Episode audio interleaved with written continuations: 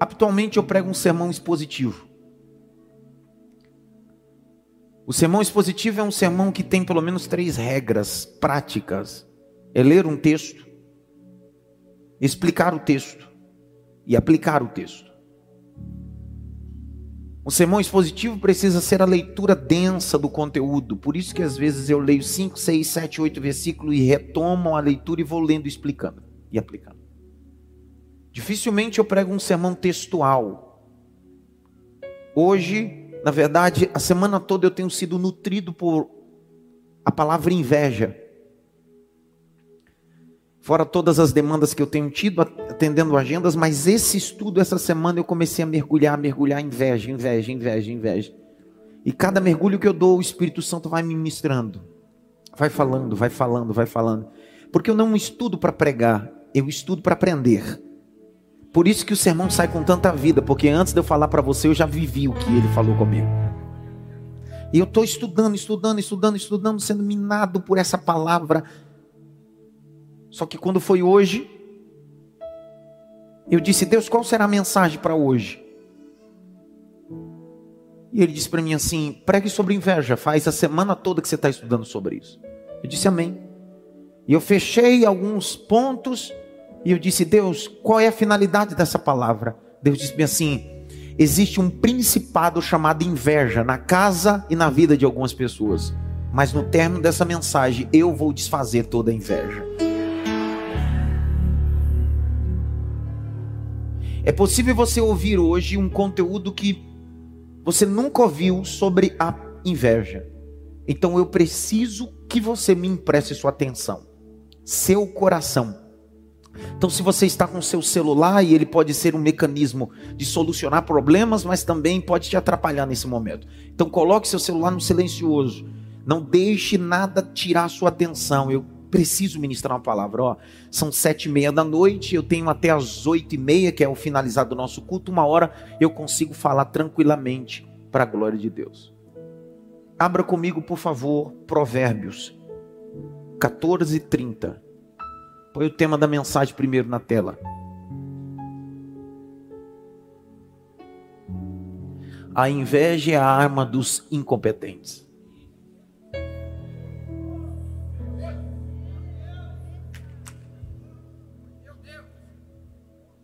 Vou contar até três, a gente põe na tela de novo. Estou igual o da Atena, põe na tela. Um, dois, três. Né? Melhorzinho, né? Isso aí, tá vendo? Amor de Jesus. Vai. Um, dois, três. Dá uma olhadinha pelo menos para três assim. Você não é invejoso, não, né?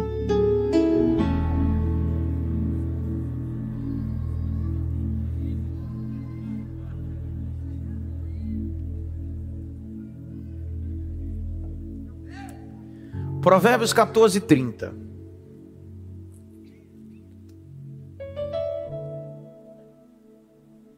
O ânimo sereno é a vida do corpo, mas a inveja é a podridão dos ossos. O ânimo sereno é a vida do corpo, mas a inveja é a podridão dos ossos. Vamos usar outro texto. Gênesis 26, para ficar claro o que eu quero dizer hoje.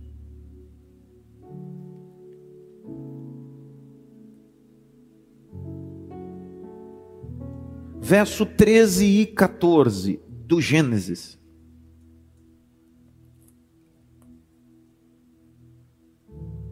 E engrandeceu o varão, e ia se engrandecendo até que se tornou muito grande. E tinha possessão de ovelhas, possessão de vacas, muita gente de seu serviço, de maneira que os filisteus tiveram inveja dele, ou invejaram. Inveja é um sinônimo de que você está crescendo.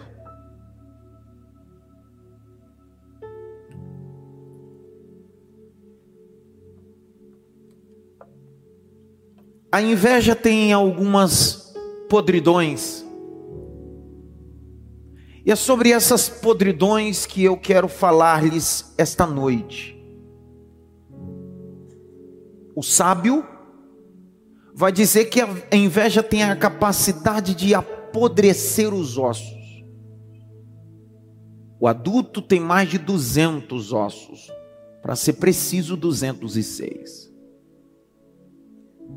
A finalidade principal dos ossos no corpo humano é dar estrutura a isso que chamamos de nervo, carne, pele. Você pode ter um fêmur maravilhoso, pode ter uma tíbia, uma falange, uma falanginha, um crânio, um raque. Mas isso é o poder esquelético que dá estrutura a esse corpo. O próprio poeta vai dizer que não se sabe como os ossos são formados no ventre da mãe tendo como base o cálcio. Não se sabe como isso se forma. Mas o que se sabe é a função primária disso, estruturação. Ele poderia utilizar a expressão que a inveja tem a capacidade de gerar problemas cardíacos. Ele não usa. Ele poderia utilizar a expressão dizendo: a inveja tem poder de causar problemas nos rins.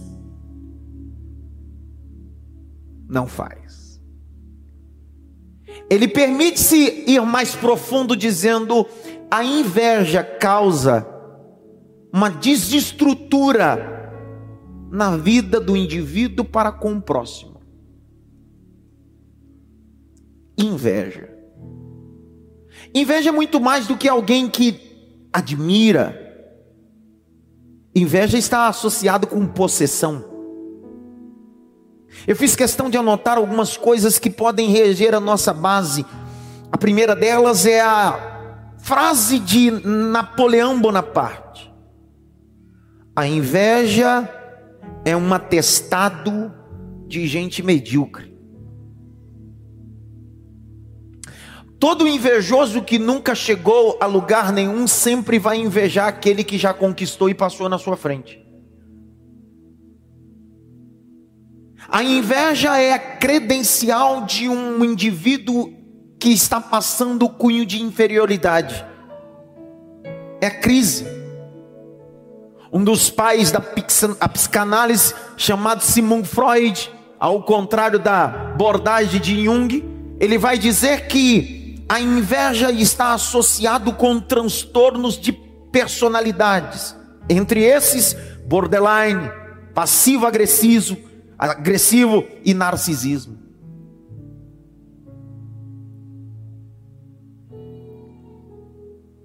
A inveja nos paralisa de viver isso. Freud vai dizer que o narcisismo é o primário disso. Todo indivíduo narcisista é invejoso excesso, em excesso. Para que possamos entender sobre essa ideia de narcisismo que bebe de uma deformidade da inveja, a gente precisa entender quem era Narciso. Não um Deus só grego, mas um Deus greco-romano, que era o Deus da beleza, cultuava a si próprio. Uma das expressões no latim para inveja é tritius alius bunus, tristeza pelo bem de outra pessoa.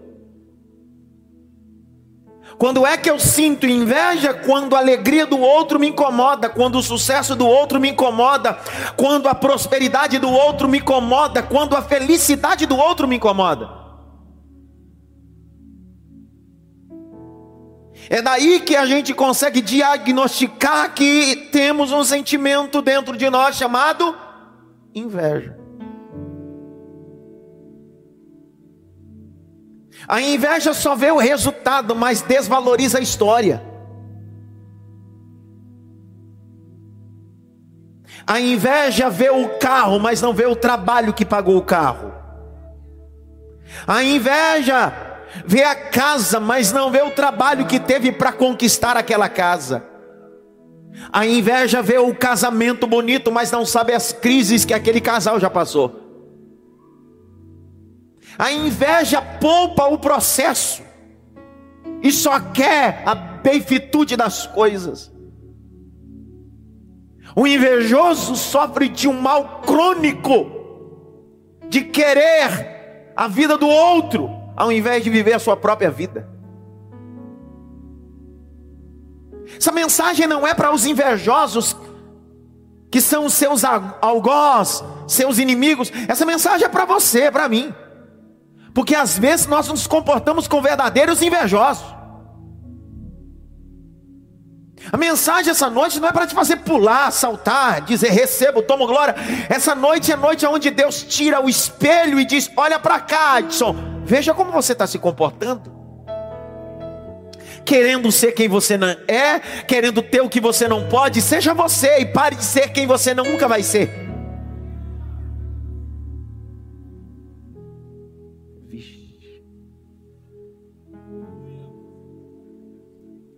Simongo Freud vai dizer que a inveja tem poder de nos aprisionar na vida dos outros. A inveja tem poder de me aprisionar na vida de outras pessoas. Porque eu crio metas, a minha meta é eu quero ter o que ele tem, eu quero ter o que ela tem, eu quero ser o que ele é, e aí eu fico preso à vida do outro e deixo de viver a minha.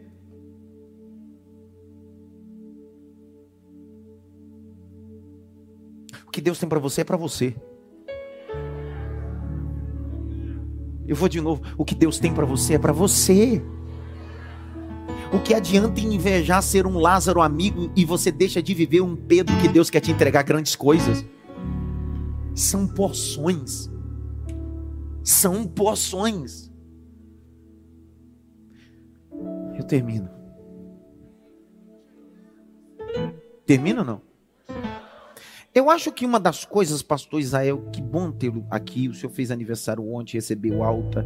E que bom que o senhor veio hoje, porque acabando isso aqui, o senhor vai levar todo mundo para a churrascaria pagar o aniversário.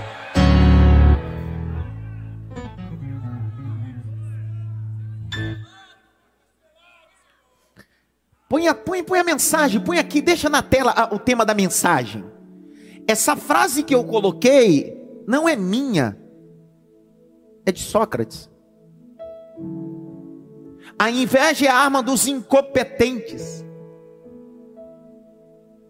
Por que, que a inveja é a arma dos incompetentes? Porque o mesmo Sócrates diz que a inveja é como uma úlcera. Ela não corrói de fora para dentro, é de dentro para fora. dando embasamento ao que o sábio poeta disse no texto que eu li com vocês, Provérbios 14, 30. A inveja apodrece os ossos.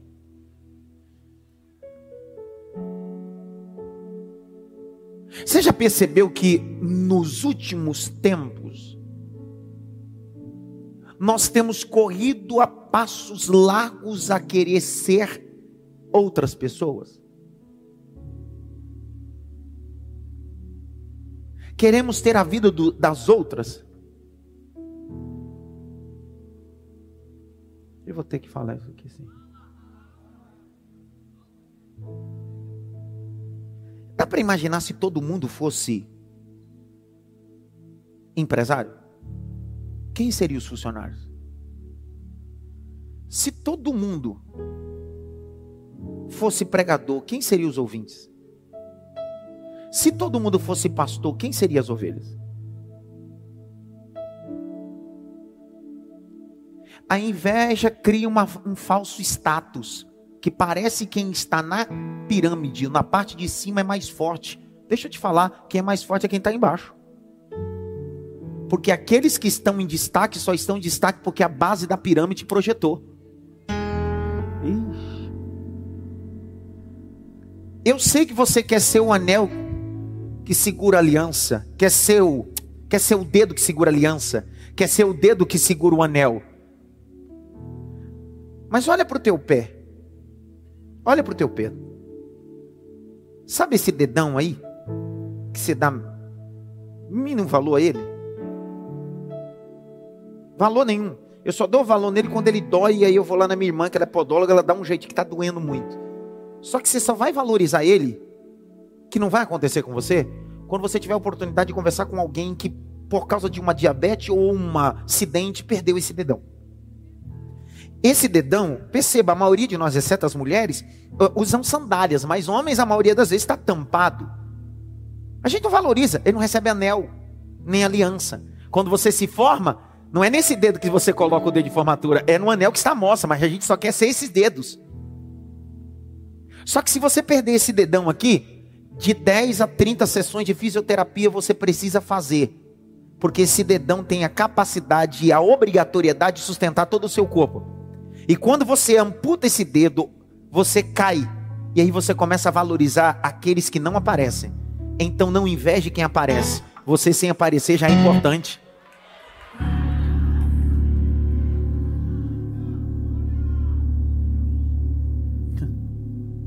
O que adianta eu ser o dedo que receba aliança?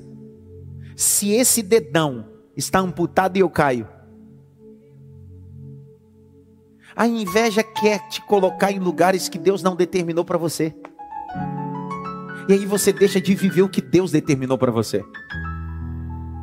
Grite bem alto, Espírito Santo. Eu quero viver o que o Senhor tem para mim. Levante a mão direita assim. Bata pelo menos em três mãos assim: Deus tem grandes coisas para você.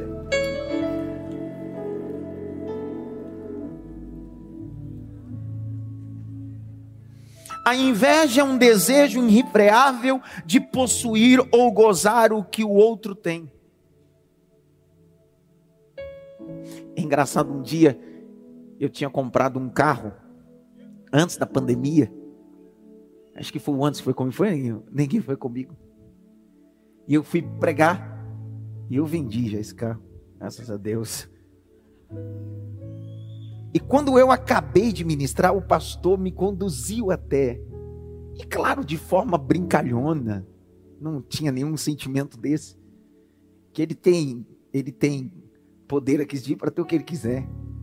Ele colocou a mão no meu carro e disse assim: Eu profetizo que será meu. Eu disse: Outro, esse não. Esse é meu. Quando você vê alguém que conquistou alguma coisa, não se esqueça que o invejoso só vê o resultado. Grite bem alto, Espírito Santo. Mais alto, Espírito Santo. Eu quero viver o que o Senhor tem para mim. Levante a mão direita mais uma vez.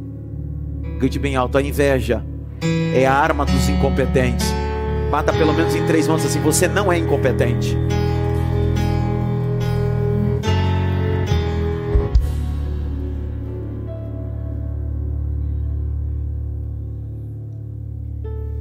Nunca confunda inveja com admiração. Eu admiro muitas pessoas. Eu tenho uma lista de pessoas que eu admiro. Lista de pessoas que a minha vida toda eu tenho admiração por eles. E o que é admiração? Admiração não pode ser confundida. Admiração do latim é olhar para. Admiração é quando você olha alguém e diz: Esse é um modelo de alguém que eu posso chegar ao que Deus tem para mim. Por exemplo, tem um camarada que vocês sabem que eu admiro e hoje ele é estourado, todo mundo assiste ele, mas eu o acompanho antes dele ser o que ele é no campo mundial. Primeira vez que eu ouvi pessoalmente foi num seminário em 2006. Professor Hernandes Dias Lopes. Eu tenho admiração por ele. Quando eu preciso de alguns conselhos, pontuamento, eu chamo ele. Vocês sabem disso. Só que eu nunca quis ser o Hernandes. Primeiro que o temperamento é completamente distinto. Se ele tivesse falando sobre inveja aqui, seria assim: queridos, A inveja é um mal. Nós precisamos vigiar sobre isso. Eu não vou falar, eu não vou falar assim. Eu não vou falar desse jeito. Porque eu não preciso ser ele, eu preciso ser eu. E quando você se torna tão invejoso e deixa de admirar, você deixa de viver o que Deus tem para você. Quantos estão me entendendo? Diga amém. É isso. Admirar é colocar alguém e dizer assim, cara, essa pessoa é de sucesso. Essa pessoa alcançou e essa base eu vou usar para alcançar. Por exemplo, eu olho o Dr. T.D. Jake e eu digo, cara, eu tenho admiração desse cara. Na teologia, John Stott, Charles Handel Spurgeon, quando eu estou mal, você sabe quando eu estou mal? Porque eu fico mal às vezes também.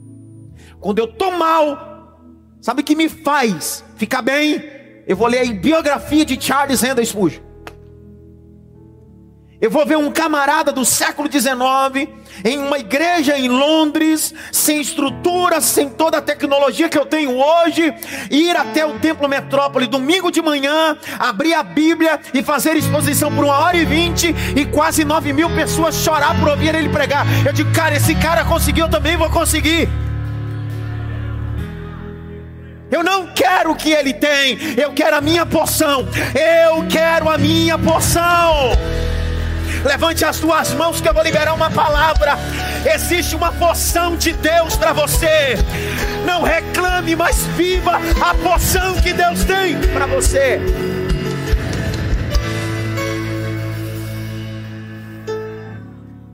Veja o que foi inusitado. Vou te explicar o que é inveja. Inveja é alguém que senta no banco como espectador e quer ensinar quem está vivendo.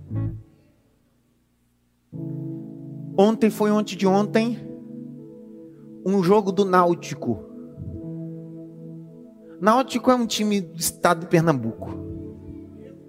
O Náutico perdeu. E o Náutico não foi para as manchetes porque perdeu. Porque Náutico é um time lá do estado do, do meu cangaço. É local.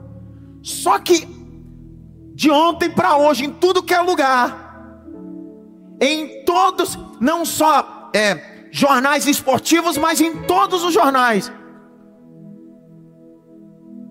um torcedor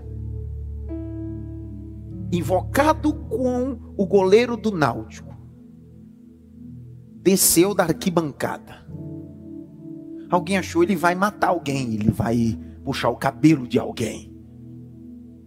Ele desceu e foi até o goleiro do Náutico. E embravecido disse: É assim que você tem que fazer. E ele começou a pular e dizer: É assim que você tem que agarrar. É... Os frustrados querem dar aula para aqueles que estão vivendo. Os que nunca chegaram a lugar nenhum querem ensinar quem está vivendo. O invejoso quer dar aula para gente que nunca chegou a lugar nenhum foram buscar a história do camarada, o que ele é. Nunca jogou bola, desgraçado. Nunca passou numa peneira. O invejoso é assim, ele nunca teve sucesso e quer ensinar quem está tendo sucesso. Não é porque eu tive um momento difícil daquele goleiro que define quem ele é. Ele é o que é porque ele vive o que ele vive. Vou falar de novo, pare de ouvir os invejosos, levante a cabeça, continue. Não é porque você errou agora, falhou agora, que isso define quem você é. Levanta a cabeça, rapaz. Deus vai fazer grandes coisas.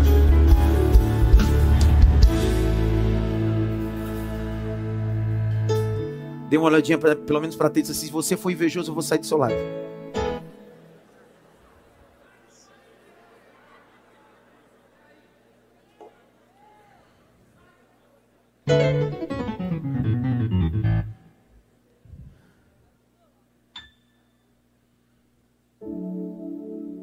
Grite bem alto: inveja. Uma das obras mais brilhantes que falam sobre inveja é a obra de William Shakespeare, uma peça escrita de 1603. Tem dois personagens principais, Iago e Otelo. Iago, com a inveja do sucesso de Otelo, fermenta o mal, a ponto de dizer que a esposa de Otelo tinha traído tomado de raiva, de fúria, Otelo mata a esposa e com um punhal tira sua vida.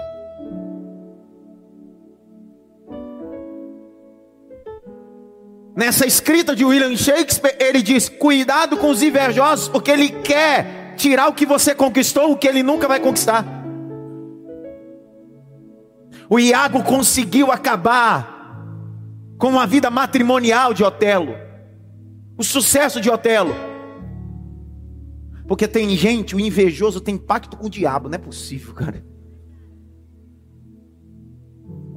Não, na verdade, o pacto não. O invejoso não precisa nem endemoniar. Ele endemonia o próprio demônio, o invejoso.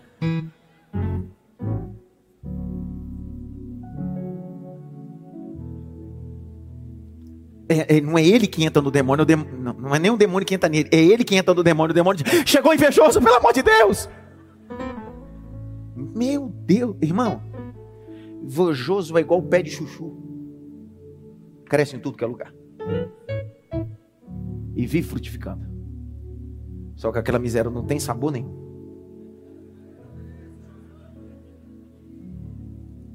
Ninguém fala nada. Vai dizer para mim que chuchu tem sabor agora, né? Então coma sozinho. Eu tô abrindo mão dessa miséria desse chuchu. Ô oh, chuchu, esse. É você colocar com carne, ele pega um saborzinho, né? Grite bem alto, inveja. Tomás de Aquino, o filósofo cristão de 1274, diz que a inveja tem cinco filhas. Quantas filhas? A primeira filha que Tomás de Aquino diz que a inveja produz ou faz nascer é a murmuração. Por que, que eu utilizo a expressão testemunho vitamina alma? Você percebeu que invejoso é uma desgraça? Que quando está lendo o testemunho, ele diz: muito tempo gastado nisso aí. Ele não consegue comemorar a vitória de outras pessoas, ele não consegue ser feliz, porque a vida dele é murmurar. Ó, eu não sei você, mas tem invejoso que já gerou essa filha chamada murmuração. Parente, amigo, gente, quando você vai contar uma vitória. Eu tenho um camarada que foi semana, uns 20 dias atrás. Eu comprei um carro, cheguei para ele e disse assim: comprei tal carro. Ele disse: Cara, que legal, mas já te falaram dos problemas desse carro?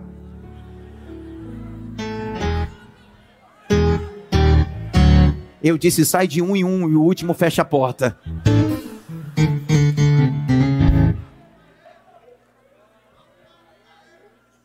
Tomás de Aquino diz que a primeira filha que a inveja gera é a murmuração. Tem gente que murmura pela conquista dos outros.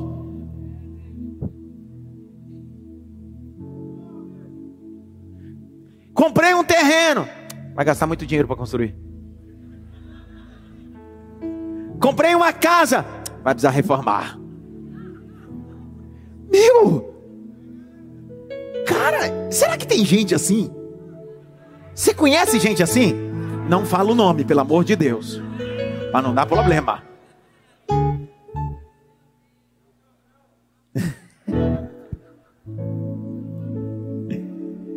Segundo filha, que a inveja gera, segundo Tomás de Aquino, filósofo e grande teólogo, é a detração desvalorizar a conquista de alguém. Quando você conta para alguém uma vitória que você tem, ou algo que você conquistou, de, mas tem coisa melhor, viu? Ah, isso aí eu já conquistei. Você já viu gente que entende de tudo? Irmão, você pode falar com ele e com ela sobre qual... a NASA. Ah, a NASA eu fui.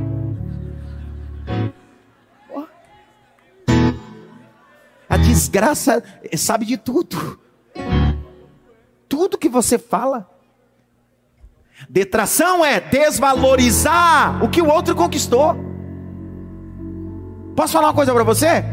Ao longo da vida eu aprendi a valorizar todas as minhas conquistas, porque só eu sei o que eu conquistei. Se você não comemorar, eu comemoro. Se você não vibrar, eu vibro. Sabe por quê? Porque a conquista foi minha, não foi sua. Será que tem alguém aqui que pode comemorar o que você conquistou por Cristo?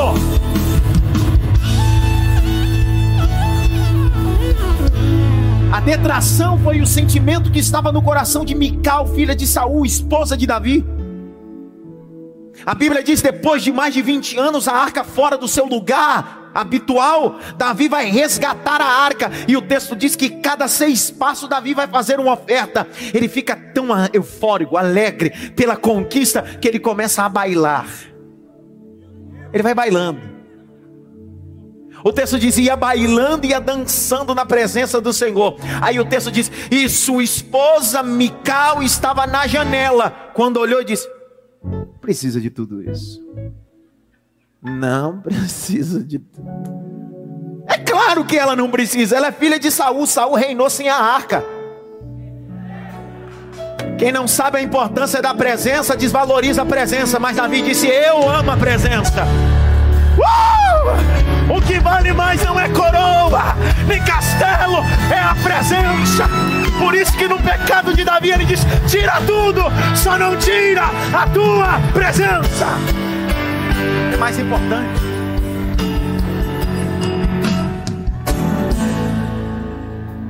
Terceira filha, segundo Tomás de Aquino, filósofo, diz que a inveja gera ódio.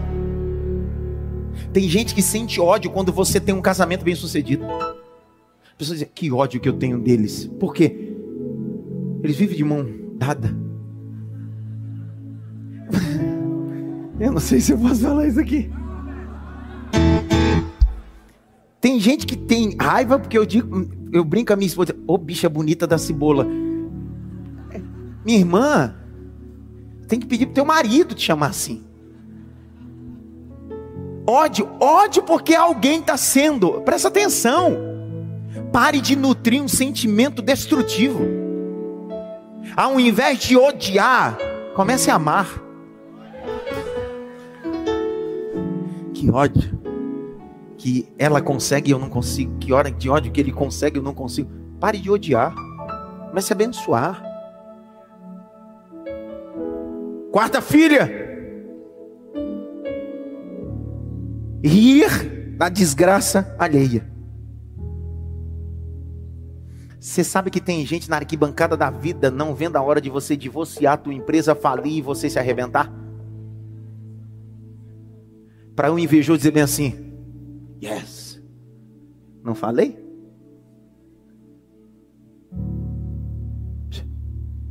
Deus não habita no meio da inveja. Eu vou soltar um texto aqui, se você entender da glória, mas se não entender, da glória também. A Bíblia diz que Penina gerava filhos. De ano em ano ela gerava filhos. Enquanto a inveja estava no coração dela, Deus disse: Sua amada vai ficar fechada, porque eu não opero milagre num ambiente de inveja. Você quer gerar para calar a boca de Penina, você quer gerar para calar a boca de Fulano e Beltrano, vai continuar desse jeito. Aí um dia ela vai para o altar e ela diz assim: Senhor, não é mais inveja, não é mais disputa, é para honrar o teu nome, para glorificar. O Senhor disse: Agora eu vou. E abriu o Senhor a madre de Ana, estou liberando. E o Senhor abriu a madre de Ana, o Senhor vai abrir a sua madre.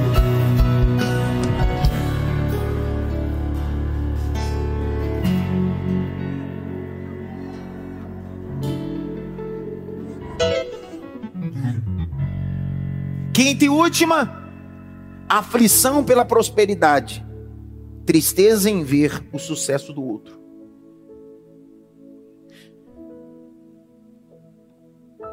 Sexta-feira, foi a vigília, não foi? Sexta? Sexta-feira eu cheguei do Rio de Janeiro, 5 da tarde, e aí fui atender uma agenda no Brasil para Cristo, na Zona Leste. E vim para cá direto. Eu acabei o culto, me levaram para jantar. Eu estava na mesa jantando. Pepe estava comigo. Daqui a pouco entrou uma senhora, uma senhora. Ela veio e me deu um abraço. Eu não aguentei. Eu perdi o apetite, já que eu não como pouco ainda, já perdi o apetite. E ela em lágrimas. E eu não aguentei também. Ela disse: eu estou tão feliz porque o que Deus tem feito na sua vida.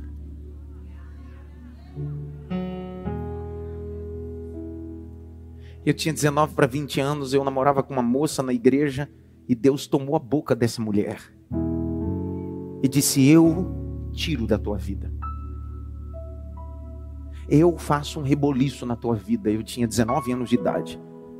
Porque eu preciso de alguém que caminhe com você as nações. Eu estou lá no seu amanhã e eu crio essa ruptura. Eu olhei para ela e disse para ela assim: Isso é o diabo. Algum tempo depois, eu me separei dessa moça que eu namorava todo esse período. E aí outro tempo eu encontrei com ela e disse assim: "A moça que você vai casar, Deus disse, ela tem cabelo preto, branquinha, ela é modesta e silenciosa, mas ela vai caminhar com você o resto da sua vida." O dia que eu vi a Alba, a Alba deu em cima de mim, eu disse: "É ela."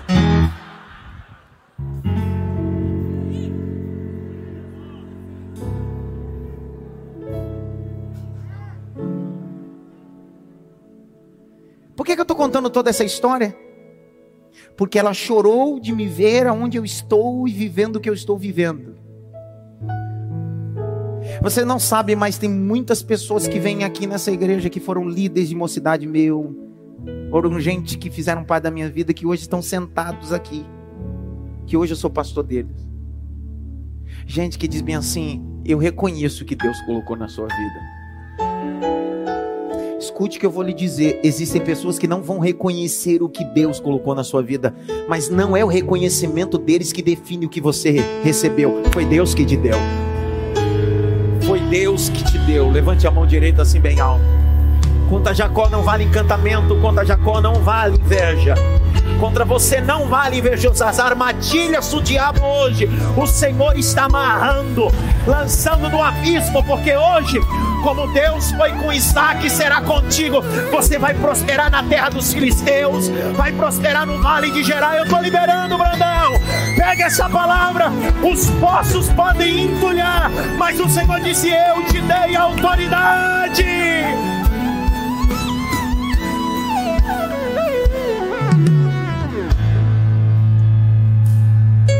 O invejoso não tem capacidade de desentulhar nada, só tem capacidade de beber o que você desentulhou.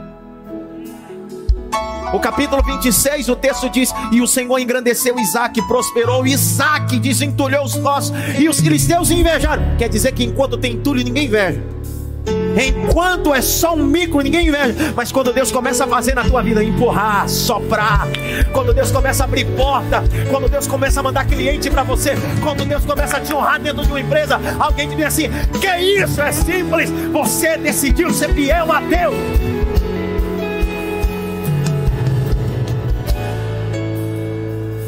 Eu terminei.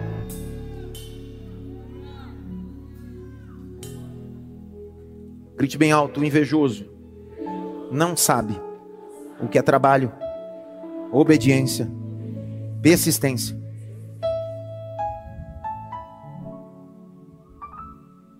Não sabe. Não sabe. Posso te dar um conselho? Não mostre para todo mundo suas conquistas. Só mostre para quem torce por você. A, o senso dessa mensagem hoje é ter um senso crítico, dizer bem assim, cara, quem é que me cerca? Tenta me apagar ou me projetar? Porque o invejoso sempre vai fazer assim, ó. Agora a gente de verdade vai dizer assim.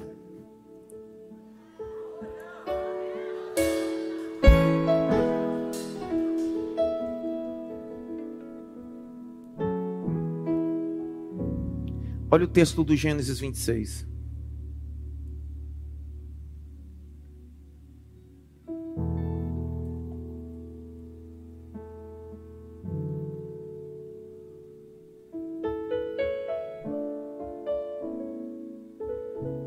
Invejosos sempre terão esse sentimento porque você decidiu trabalhar e ele decidiu sentar criticar.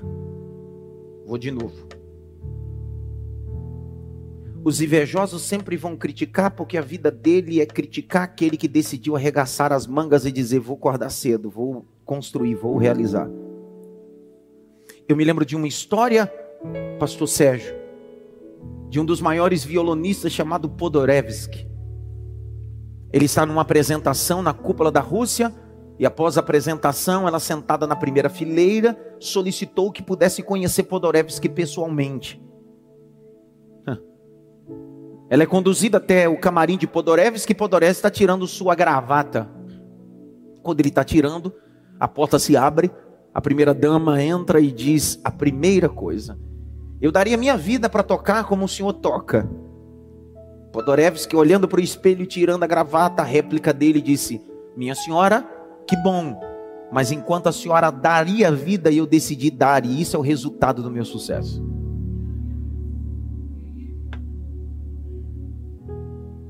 Sucesso é disciplina e entrega. Redobre atenção. Sucesso é disciplina. Pastor, mas por que, que o senhor está falando sobre sucesso hoje? Sucesso não é resultado, é felicidade em Deus. Não é o tanto que você tem, é a felicidade que você acorda para fazer isso. Pode ser para dois, pode ser para cem, não importa. Pode ser uma receita pequena, uma receita grande. O importante é você acorde assim: eu sei para aquilo que fui chamado e eu sei o que Deus tem. Pega na mão de alguém e diz assim: sucesso para você. Não é pecado, não, irmão, desejar sucesso para alguém. E tem gente que acha que é até pecado isso.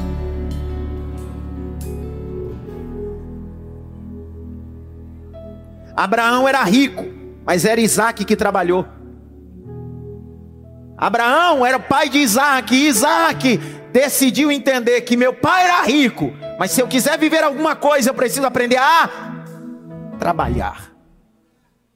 É muito trabalho, irmão. Trabalho, grite bem alto, trabalho.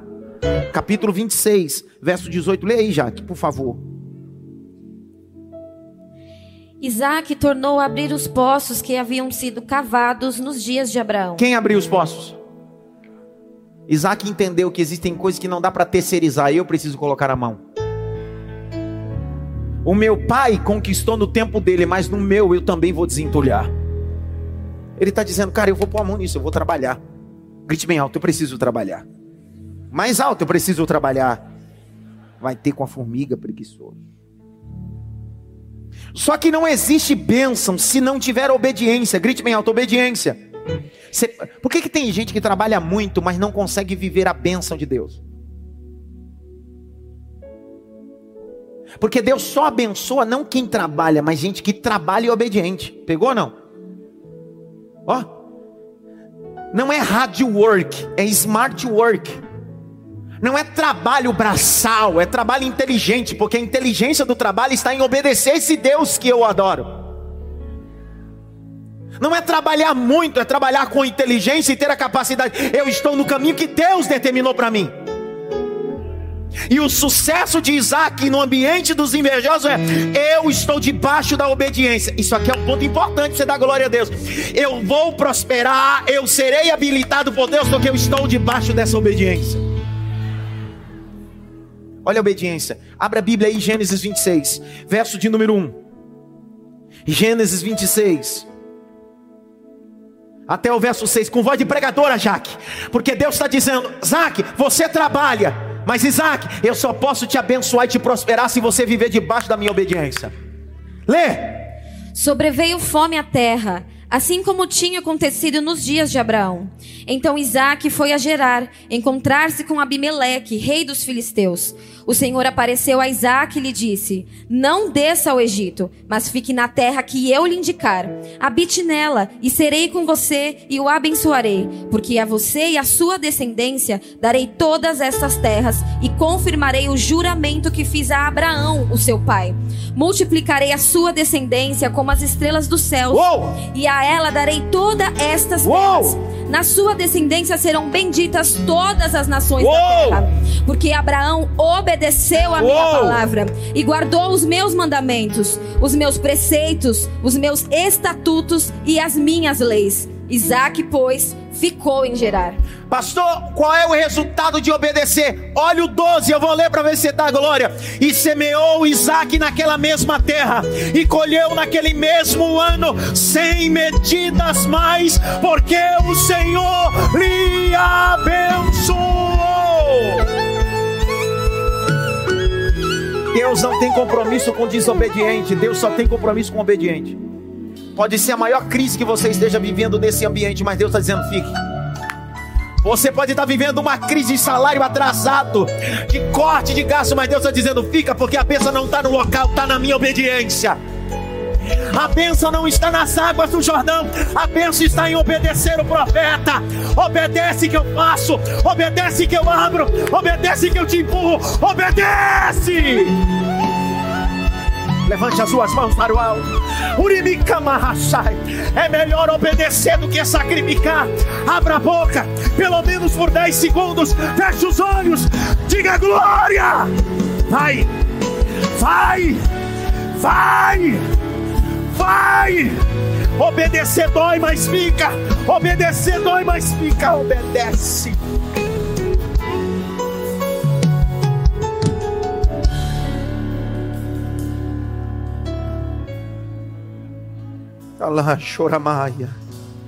Jequemalaga choramácia. O que é que os invejosos têm? Tem um banco para sentar e assistir você viver. Não ligue para os invejosos enquanto eles assistem, você vive. Enquanto eles assistem, você conquista. Enquanto eles assistem, você decola. Vou, tô liberando. Hoje eu vim liberar essa palavra. Não teve jeito, não teve jeito. Enquanto os invejosos estão dizendo: será que vai cair? Será que vai falir? Será que vai divorciar? O Senhor mandou te dizer essa noite: aponta para o chamado, aponta para a missão. Ecamachai, eu senti a palavra pesou. O Senhor mandou te dizer essa noite: segue o propósito, segue o propósito.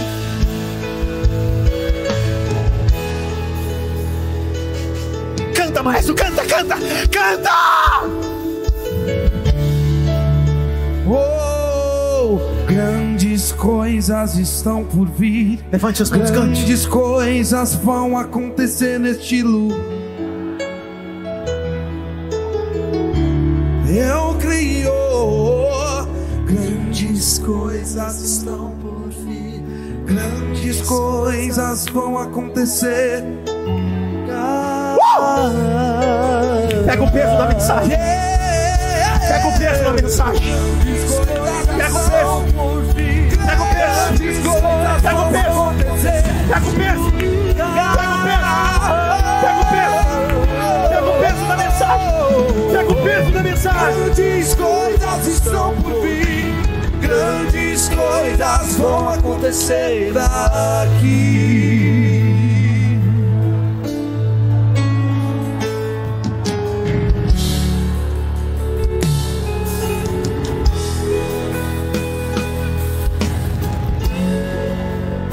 Qual é a sua diferença para o invejoso? O invejoso não trabalha, o invejoso não obedece. Você trabalha e você está debaixo de obediência.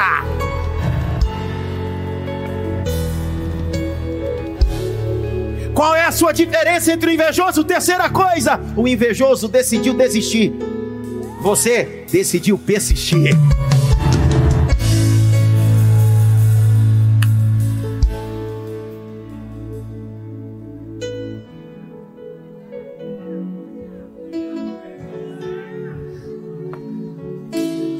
O invejoso desiste quando se levanta qualquer coisa. Você decidiu persistir quando se levantou um gigante.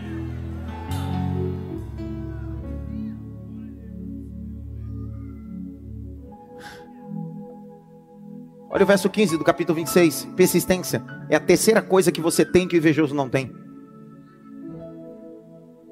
26, 15, lê, Jaque. E por isso lhe entulharam todos os poços que os servos de seu pai haviam cavado nos dias de Abraão, enchendo-os de terra. Para. Encheram de terra assim ou não? Isaac podia assim: Ah, deixa assim. Só que ele disse: Eu vou persistir. Se não é glória, agora eu te pego. Verso de número 17, lê, Jaque. Então Isaac saiu dali e se acampou no vale de Gerar, onde ficou morando. Olha o verso 6. E habitou Isaac em Gerar. O Senhor disse para ele: Não importa o local, mas não saia da terra. É no vale, no monte. Se você ficar em Gerar, eu te prospero.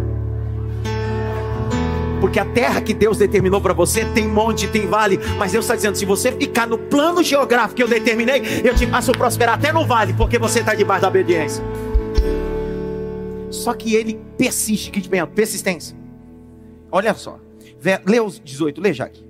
Isaac tornou a abrir os poços que haviam sido cavados nos dias de Abraão, seu pai, porque os filisteus os haviam entulhado. Depois... Isso está lá no capítulo 21, verso 27 a 33 do Gênesis. Foi os poços que o pai dele cavou. Agora olha o verso 19, vai, Jaque. Os servos de Isaac cavaram no vale e acharam um poço de água nascente. Grite bem alto, acharam. Só acha quem procura e só procura quem tem persistência.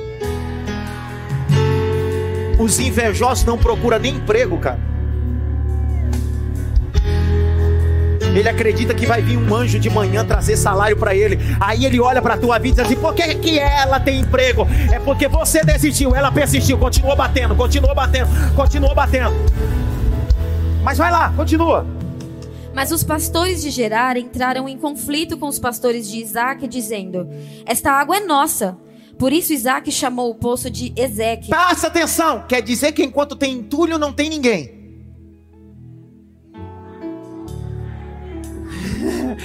No entulho não tem um que pega a pá e uma enxada. Só que depois que jorra a água, todo mundo diz: É meu.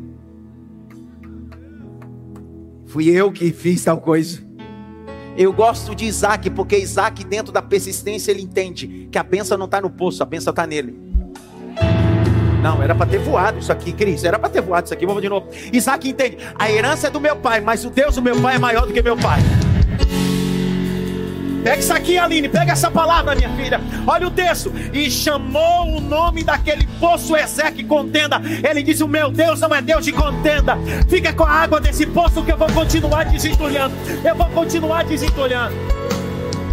Ele não parou, Pedro, ele continuou. Continua, Jaque, continua, vai. Então cavaram outro poço, e também por causa desse houve conflito.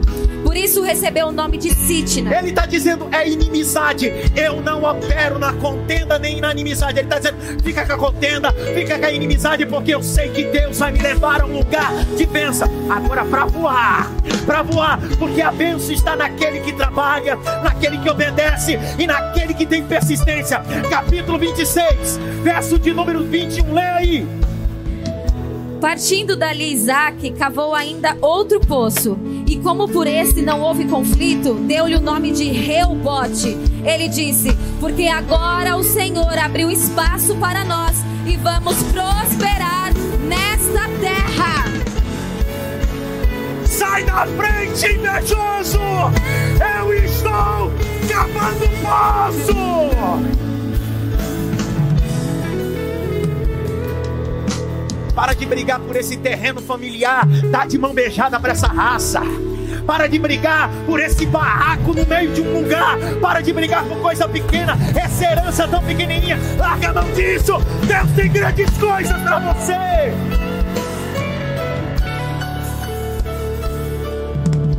Fica brigando por causa de uma herança da avó, do pai, do cachorro. Deixa a miséria para lá.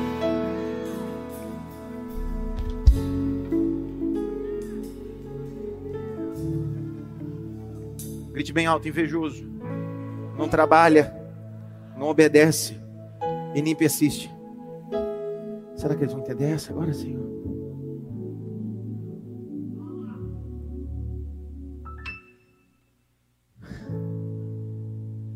O sucesso de alguém está no trabalho, na obediência, na persistência. Mas a quarta é a melhor de todas. Lê o 24, Jaque. Até o 28. Lê o 24 e o 28. Lê. Na mesma noite, o Senhor lhe apareceu e disse: Eu sou o Deus de seu pai, Abraão. Não tenha medo, porque eu estou com você. Eu abençoarei e multiplicarei a sua descendência por amor de Abraão, meu servo.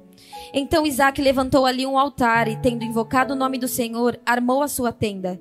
E os servos de Isaac abriram ali um poço. Abimeleque, seu amigo, Austate e Ficol, comandante... 28, 28, 28! Eles responderam: Vimos claramente que o Senhor está com você. Para, não, é aqui, é o quarto, eles não entenderam. Tu trabalha, tu obedece, tu persiste Mas se o quarto não tiver com você, não vai. Vamos ver se tu pegou qual é a quarta coisa. Por que, que você está vivendo o que está vivendo e vai viver o que vai viver? Lê de novo o verso 26. Lê, Jaque. 26, não, 25, 24. Na mesma noite o Senhor lhe apareceu e disse: Eu sou o Deus de seu pai Abraão. Não tenha medo, porque eu estou com você.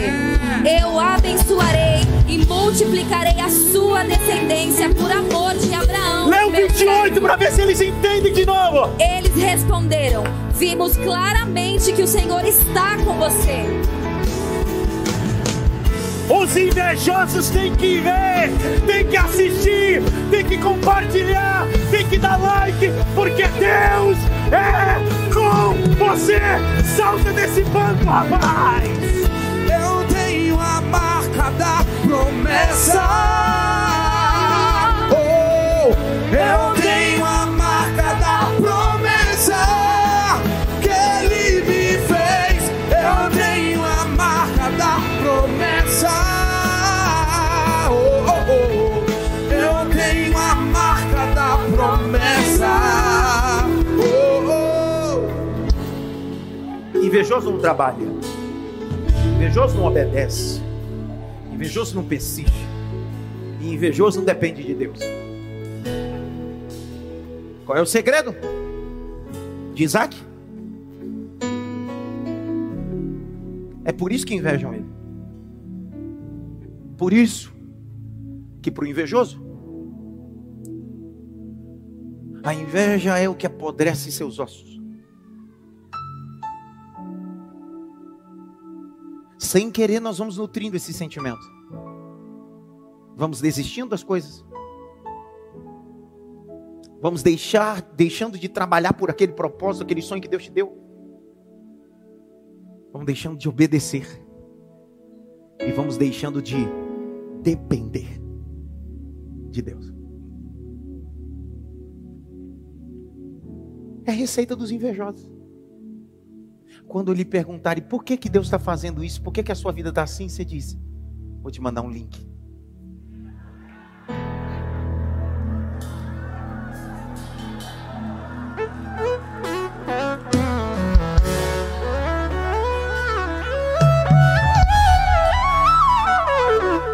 Já deixei gravado para virar a sua resposta. Você manda o link da mensagem quando eu parei. Quer? Toma aí, pega esse link aí. Assiste aí. Não se explique para quem na verdade quer viver a história que você construiu. Não se explique. Eu termino. Aline, qual é aquele louvor da- dos, dos poços? Esse? Não, esse não. É outro. Isso, toca aí. Canta aí. Minha mão no coração, fecha os olhos.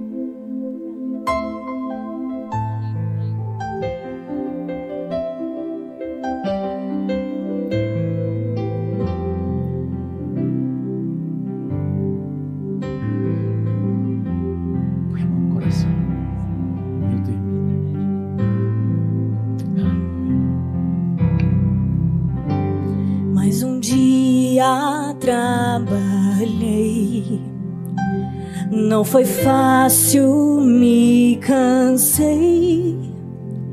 Minhas mãos feridas estão de tanto cavar.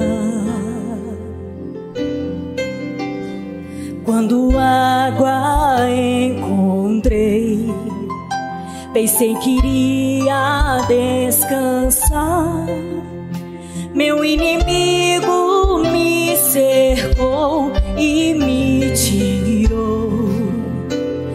Mais um poço que cavei.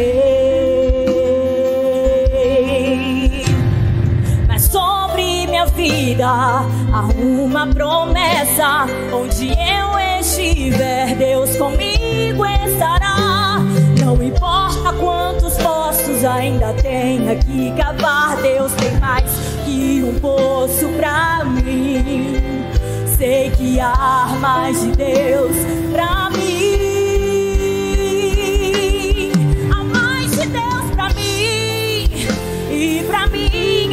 família. Não preciso compreender. Não importa onde eu esteja, no vale ou no deserto, meu Deus me fará prosperar.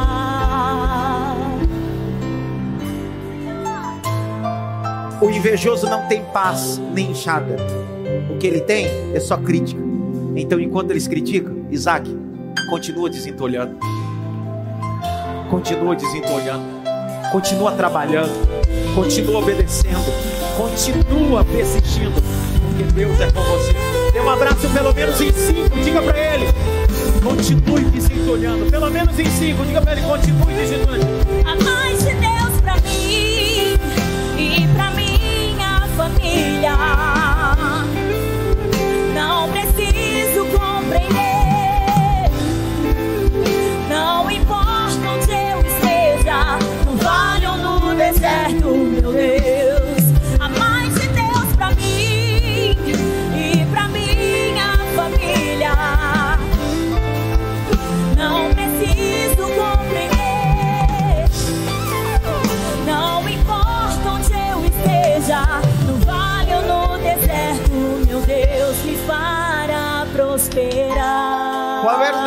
Isaac tinha?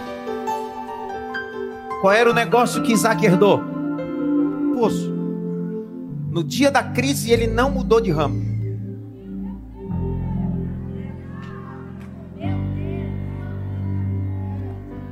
Se você tem certeza que Deus te chamou para esse propósito, persista. É na terra de gerar. No vale, prospera. Em qualquer lugar, Deus é contigo.